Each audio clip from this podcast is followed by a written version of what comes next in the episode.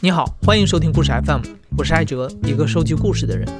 在这里，我们用你的声音讲述你的故事。每周一、三、五，咱们不见不散。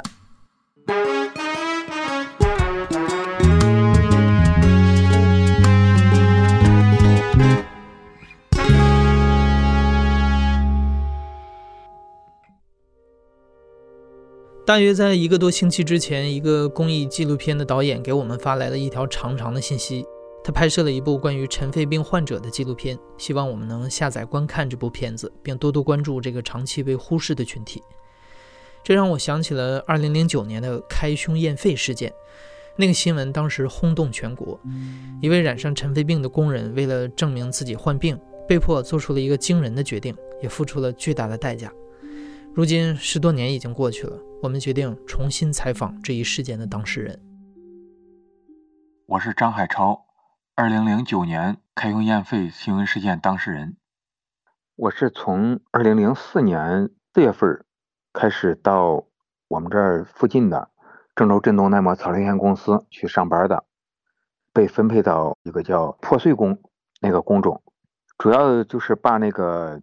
厂里边从别的地方拉回去的这个石头给破碎一下，加工成颗粒状的，然后成为做耐火材料的一个原材料。做那个石头是叫硅石，接触的这个危害因素也就是二氧化硅。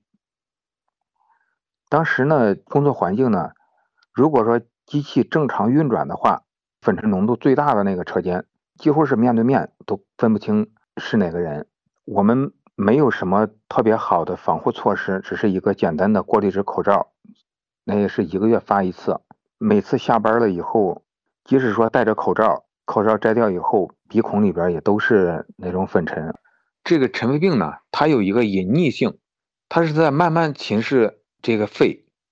当时也有的工友就是议论这个事，可能当时就说：“哎呀，这个吐痰就吐出来了，没啥大碍。”这种也没有过多的担心。尘肺病是对人类健康危害最严重的一种职业病，只有长期接触粉尘的工人才会患上这种疾病。当粉尘进入肺部之后，日积月累会导致肺部的纤维化。这种纤维化是一种无法逆转的损伤。目前来说，国内外没有任何一种药物或者治疗方案能治愈这种疾病。对患者来说，他们可能丧失劳动能力，甚至呼吸衰竭而死。在二零零七年的二月份，我们村有一个叫张喜才的，就是我们就相离很近的，有时候我们上班下班都一块儿。他就是因因为尘肺病去世了。当时他去世的时候呢，是四十六岁。我们村里边也有人劝我，包括我们家人，就是说，你看张喜才都在那儿得病去世了，你别在那儿干了。当时呢，我还是有这种侥幸心理。第一个呢，是在单位找我们当时负责体检一个负责人，他们告诉我体检结果是没有问题的。再一个呢，还有一个侥幸心理，就是觉得张喜才可能年龄大一点了，然后我还年轻，我不会有啥事儿。得病之前呢。我觉得我在我们同龄人当中不算是懒懒惰的那种，不管是去其他地方干活，我是那种不怕苦、不怕脏、不怕累的。就是因为这样，才选择了工厂里边给分配的这个又脏又累这个活，也没有拒绝，干了三年多时间，后来才得了这个病。我的身体出现症状呢，是二零零七年的七八月份。刚开始就出现咳嗽啊、胸闷，最早的时候是按普通的感冒治疗。零七年的十月份，有医生就是排除我是肺部感染，但是呢，后来就有稀里糊涂的按肺结核治疗。差不多就是到二零零八年的十一月份吧，按肺结核治疗了一年，经过很多专家会诊，排除了我是肺结核的那种可能。当时医生也问我。工作环境什么的，建议我脱离这种工作岗位，很容易感染上这个职业病。当时呢，我是第一次听说职业病尘肺的这个名词。当医生说我是尘肺病的时候，我那时候心里边知道尘肺病是一种永无终结性治疗的一种疾病，心里边是无法接受这个现实的。我还告诉医生，就是。我在二零零七年的一月六号，我们那个单位给我做过健康体检，负责人告诉我，我身体完全是正常的。当时呢，这个医生告诉我，可以把当时的体检档案拿过来对比一下。去单位，单位是不愿意借给。后来也是我们当时的防疫站一个科长，就是出于好心吧，他就说，你可以让你们村里边给你出一个证明，证明你在那个单位工作过。我呢可以把这个体检的结果借给你。当时呢看到二零零七年一月份的体检结果呢，上面写着尘肺，打个问号，建议复查。这份两年前的体检报告表明，在张海超的病情上，用人单位隐瞒了事实。但张海超还是不甘心，他抱着侥幸的心理去了北京的好几家大医院做检查，检查的结果都是尘肺病。但问题在于，职业病是一种特殊的疾病，并不是说患者只要在正规的医院确诊就能直接获得治疗。按照中国关于职业病诊断的相关规定，这类疾病需要遵从所谓的属地管理原则，也就是说，患者需要回到用人单位所在地寻求诊断，而且只有具备相关资质的少量医院和机构才有资格出具诊断证明。也就是说，哪怕张海超在北京的好几个三甲医院都做了检查，他还是没有办法证明自己得了尘肺病。这样一来，他既不能拿到工伤赔偿，也没有办法治病。于是，张海超只能回到郑州，找到了当地的职业病防治所。当时呢，我回来以后，直接就去我们郑州市职业病防治所，找他们工作人员，就是了解职业病诊断的这个情况。后来呢，工作人员告诉我，职业病诊断呢是需要用人单位出具职业史、粉尘接触史、历年的环境监测报告，以及我在单位工作期间的历年的体检档案。刚开始呢，用人单位就是拒不配合，不愿意出具这些东西。后来呢，就是进不了单位了，直接就被保安给轰出来了。没办法，就是到我们新密市卫生局，到新密市。劳动部门以及我们这儿的信访部门去投诉，那段时间几乎是天天都是去上访去投诉。刚开始没有结果，后来就是我们这儿信访部门看我一直这样坚持着，我们当时的市委书记跟郑州市职业病防治所的工作人员联系，就说你也不要要求单位出什么职业病诊断材料了，去那儿直接做职业病诊断，诊断完以后呢。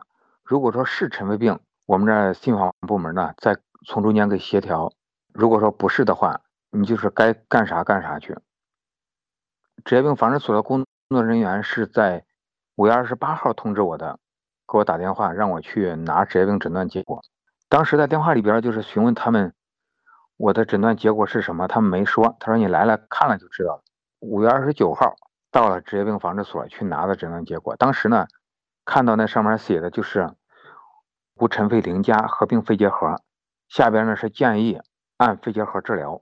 我说这个诊断结果是错的。郑州市传染病医院有专家会诊证明我排除了肺结核。当时呢，职业病防治所的工作人员告诉我，我们是严格按照什么什么职业病诊断鉴定管理办法的这个标准来给你做的职业病诊断，我们是不会错的。当时呢，我问他，我说这个诊断结果如果说不符的情况下怎么办？他说要去申请职业病鉴定。职业病鉴定呢是需要卫生行政部门审批的。后来呢，我就先跑到我们郑州市金水区的卫生局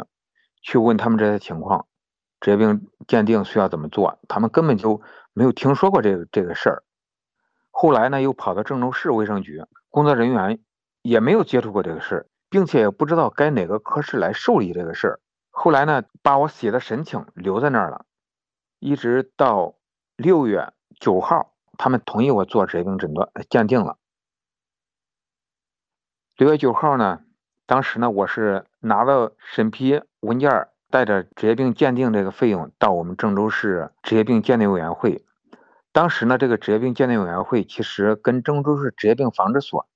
它就是一个单位。职业病防治所呢是在一楼办公，职业病鉴定委员会呢是在三楼办公。当时我去的时候，我自己都有点懵了。我说这个一个单位两个牌子，并且接待我的工作人员还是那几个人，我当时就犹豫了，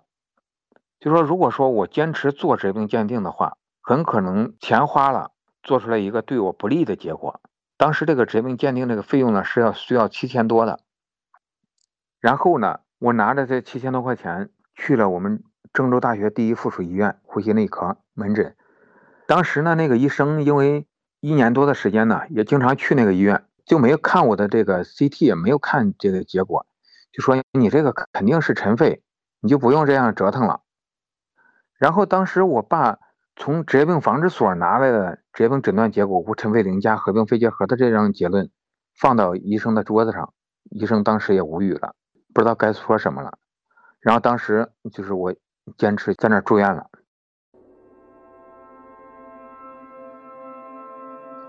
在维权那段时间，身体状况不是很好，一方面是喘的特别厉害，咳嗽特别厉害，痰多。如果说跟一个人聊天，根本就没法正常的去交流，就是可能说几句话就上气不接下气了，有点憋得慌。所以那段那段时间呢，心里边就是每天就去胡思乱想，想想自己的身体状况啊，想想还有家里边的孩子、老人什么的。因为当时孩子还小，我父母都是农民，也没有其他的收入，这个家里边经济还是不宽裕。中间呢，好几次住院，差不多把原来自己的存款的几万块钱花了，还有欠下七八万块钱的这个外债吧。从零八年以后呢。不断向朋友借钱，他们有的也也有点害怕，因为当时看我气喘吁吁的，也不干活，借我钱也不知道还能不能还，所以说当时那段时间日子还是挺不好过的。大概是六月十五号，当时这个医生就跟我说：“你这个已经排除了肺结核的可能，但是下一步是是什么，现在还不敢太确定。”问这个医生：“如果说我……”再进一步治疗的话，我应该怎么做？当时这个医生就说，可以通过胸腔镜手术从肺部取活检。如果说当时胸腔镜取的这个标本不能达到活检的目的的话，就要开胸取标本来进行化验检查，并且医生告诉我这个是有风险的，这种手术它没有任何的治疗的作用，严重一点它是有生命危险的。所谓的开胸验肺，就是开胸肺活组织检查手术。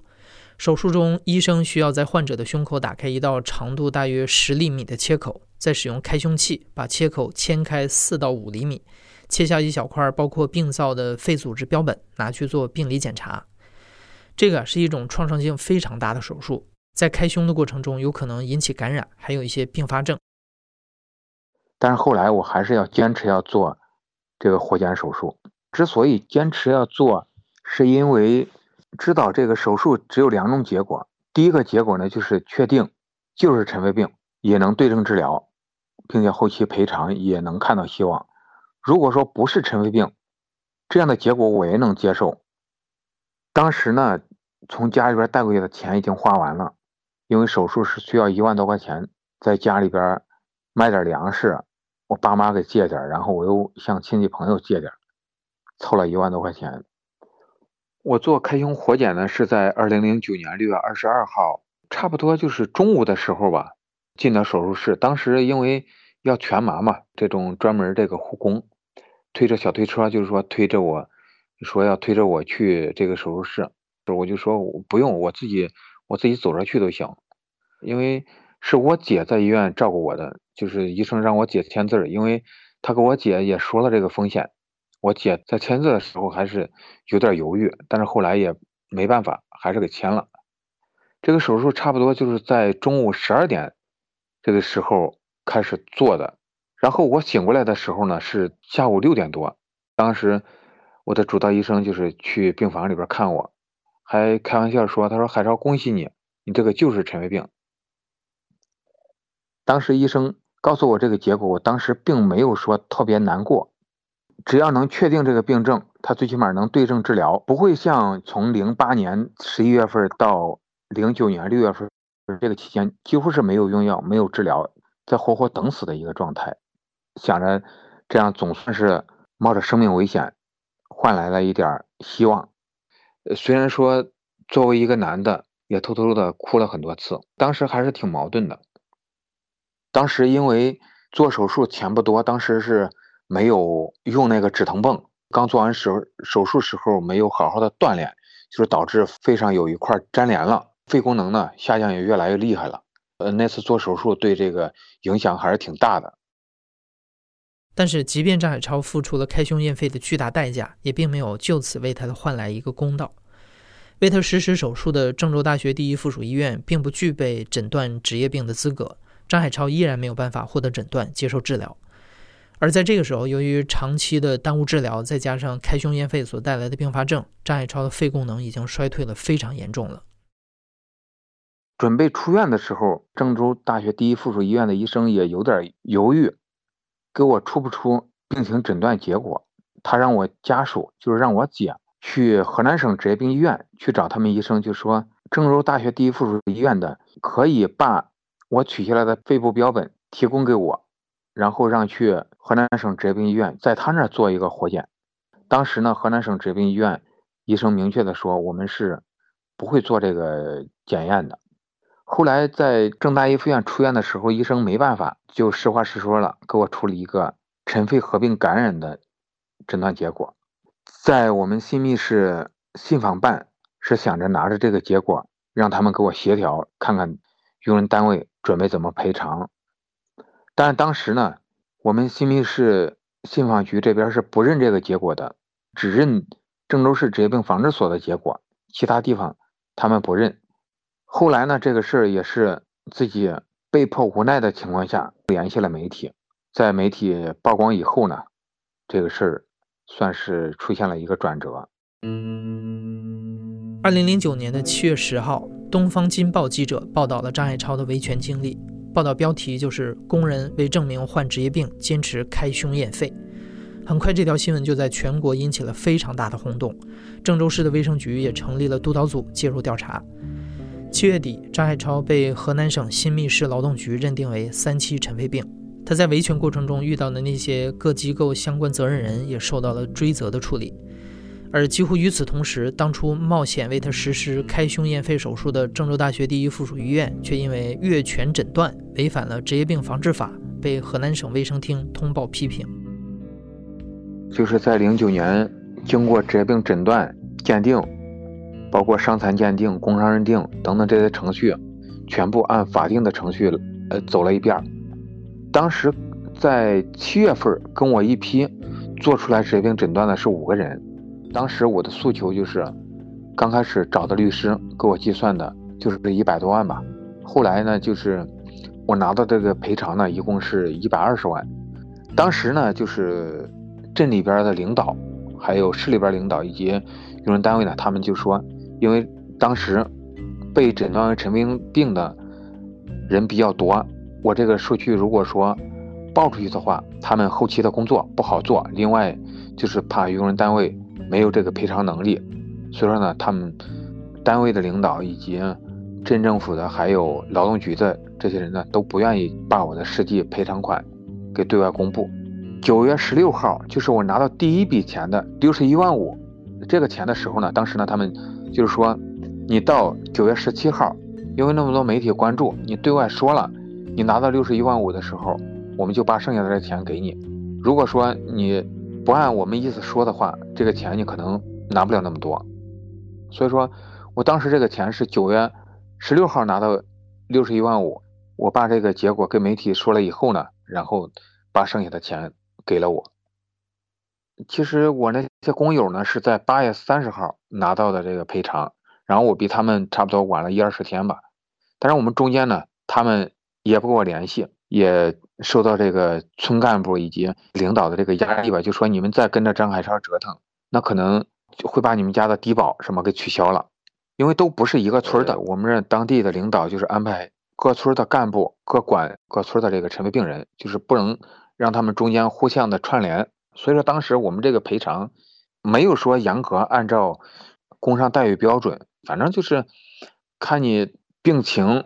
另外就是，如果说那种爱折腾的那种赔的稍微多一点，比较老实巴交的那种赔的就会稍微少一点。拿到赔偿款之后，张海超第一时间去做了洗肺手术，但接下来的治疗是一个无底洞，一个一百二十万也远远填不满的无底洞。尘肺病是一种真正意义上的穷病，它的患者之所以愿意忍受极端恶劣的工作环境，究其根本还是因为经济所困。但在这样的环境里工作，他们又会因为尘肺病无止境的医药费而进一步的因病致贫。张海超已经比大多数病人幸运了。他拿到了看似高额的赔偿款，但同时因为患病，他也彻底的丧失了劳动能力，坐吃山空。这笔钱迟早有花完的一天。零几年的时候拿到赔偿以后，那几年基本上就是一直在治疗看病，一直在这条路上。病情最严重就是在一二年，一二年的这个下半年，这个肺功能是越来越差，并且有一段时间呢，因为出去就是做一些公益吧。来回折腾，就是帮助别人做一些事情，特别是在一二年年底，先是从广东跑到河南帮呃一个工友打官司，然后还有跟着媒体一块儿出去采访，后来呢又到北京录了一个节目，从北京又直接到上海，还是录这个节目。可能对于正常人来说，坐个飞机走走路什么的，可能也没有什么，但是呢那时候就是自己感觉特别吃力。记得就是从腊月腊月十九从广东到河南，河南又到北京，北京又到上海，上海又回到我们郑州。腊月二十七了，就是到我们郑州机场已经是凌晨两两三点钟了。回到家以后呢，就觉得自己喘的特别厉害，当时也知道自己身体差，但是不愿意去医院，就是想着快过年了嘛，想着在家里边等过完年再说。正月初三那天晚上呢，就是。应该是一晚上就没有睡觉，在床上就是在那趴着，趴在一个被子上上不来气儿，憋气。到正月初四那天早上，没办法了，实在是没办法，根本就上不来气了。后来就去了我们河南省胸科医院，到那当时是因为这个气胸，就是气胸呢是尘肺病的一种并发症，就是肺跟一个气球一样，肺烂了，破了一个口，就是肺里边的气体从这个口跑出来。跑到胸腔里边了，压迫这个肺，没法正常的扩张，然后这个肺功能就会下降。当时呢，我去医院检查也是因为气胸，胸部鼓得挺大的，走路都不会走了。到我记得到了医院，提前跟医生联系好的，就是找的人推了个轮椅，先是先做这个 CT，做完 CT 以后，做了这个气胸治疗的那个插管那个手术，才缓解了一点儿。气胸需要插一根管儿，差不多那个那根管儿呢，就是跟一个小拇手指头那样粗的。有的人气胸呢，就是肺质量好的呢，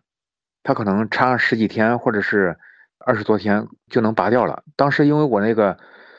气胸比较严重，破口比较大，一直都没有长住，一直都没有好。一直到四月十三号，这个医生也没办法了，就建议你，你如果说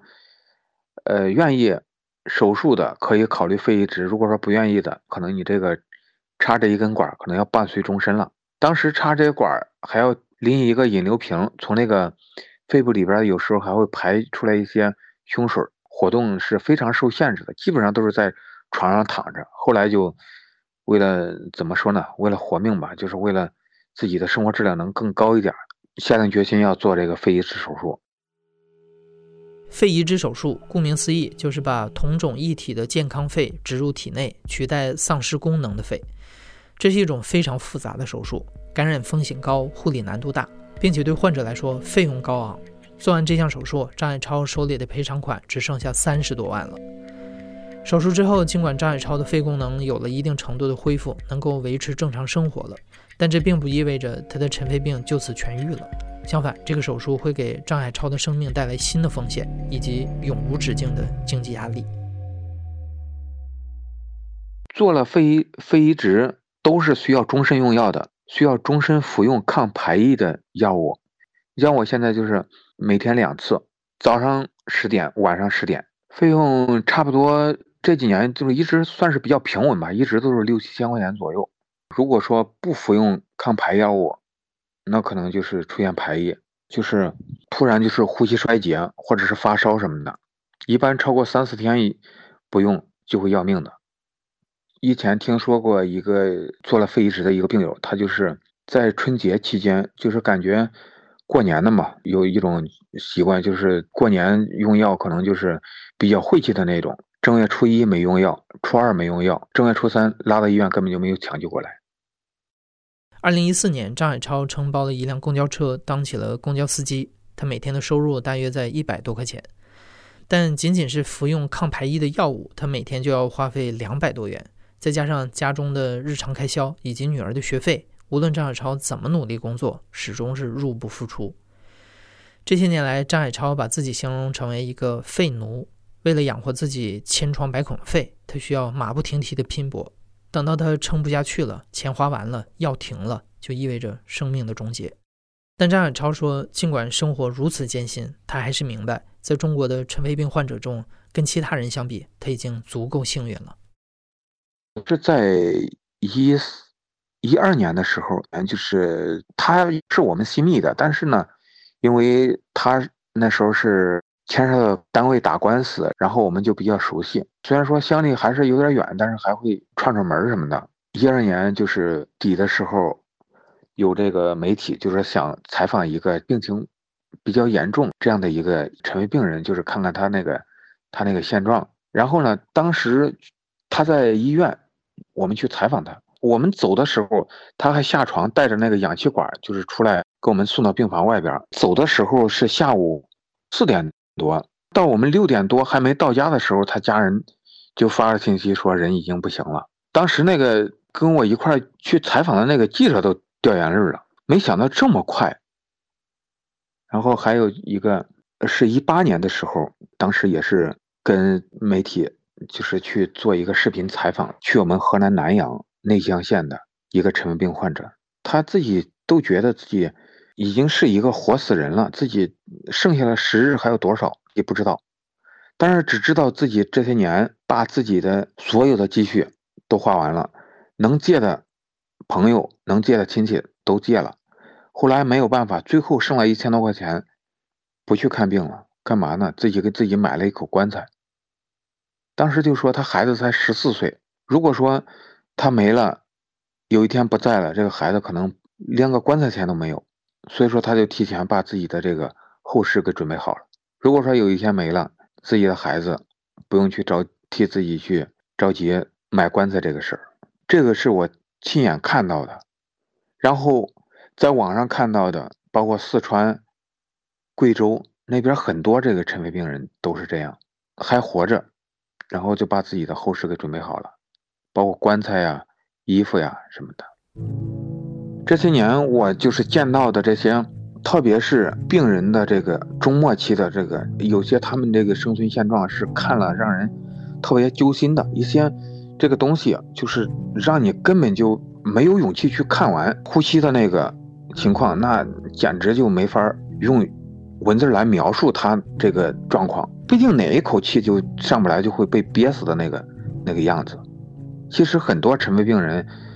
到最后中末期都是这样子的，跟最近流行的那个新冠状病毒肺炎它是一样的，只不过尘肺病它不能传染，才没有引起国家的重视。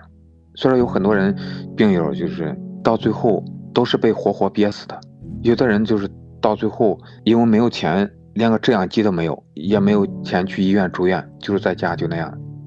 就没了。除了这种，还有。那些更惨烈的，自己活着太难受了，太痛苦了。有的是喝农药了，有的是跳楼了。今年正月初四的时候，当时这个传染病刚刚在全国拉响警报的时候，我就看到四川的一个尘肺病人，他是在一个立交桥上跳下去了，觉得自己活着只能拖累家人，不能挣钱不说，还要家人去给自己去借医药费。并且自己被尘肺病折磨的，根本就没有勇气、没有信心活下去了。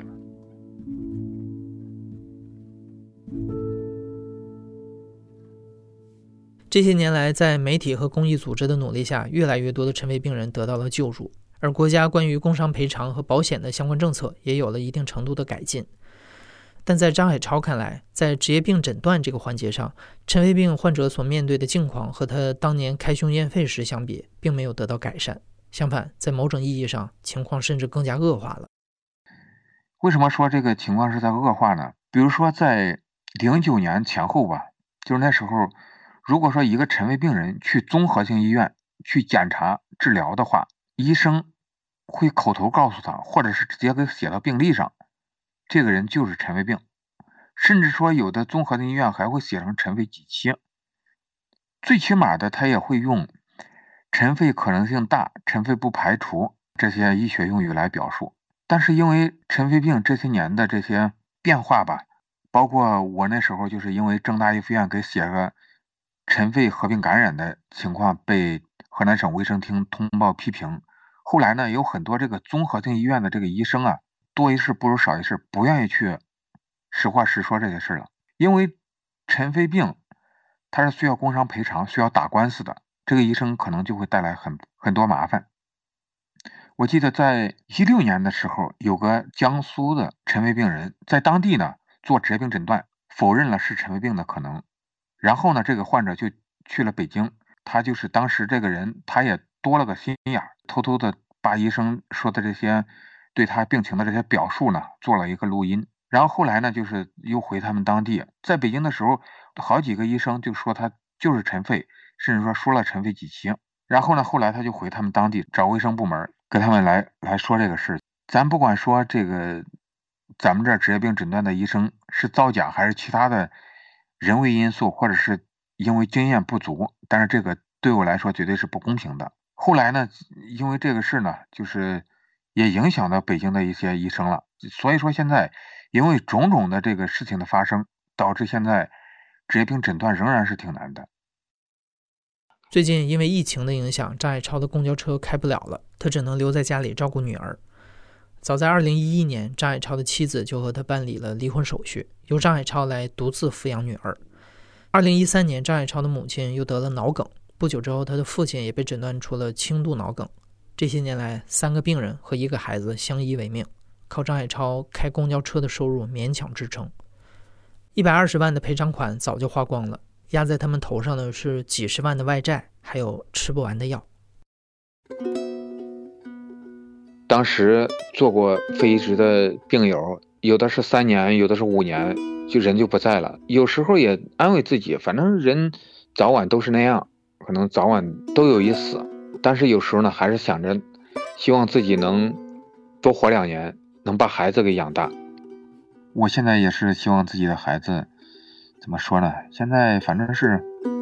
十四岁，初二，正是一个叛逆期。现在所以说，最近在家上网课也是盯他盯的比较紧，学习吧也，目前状况来说还可以，中上等生，尽量给他一个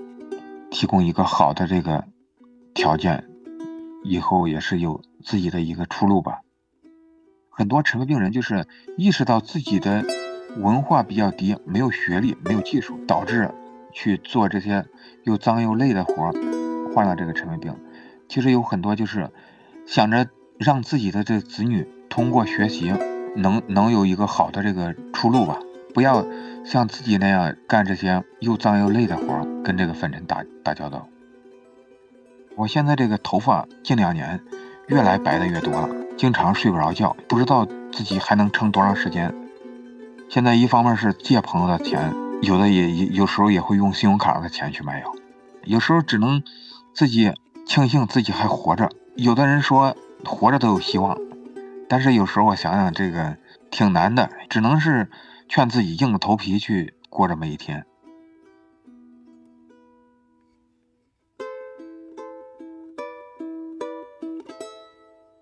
张海超说：“对尘肺病人来说，他们最需要的除了医药费，就是孩子的教育费用。除此之外，对于中晚期的患者来说，一台制氧机也能在较长时间之内维持他们的生命。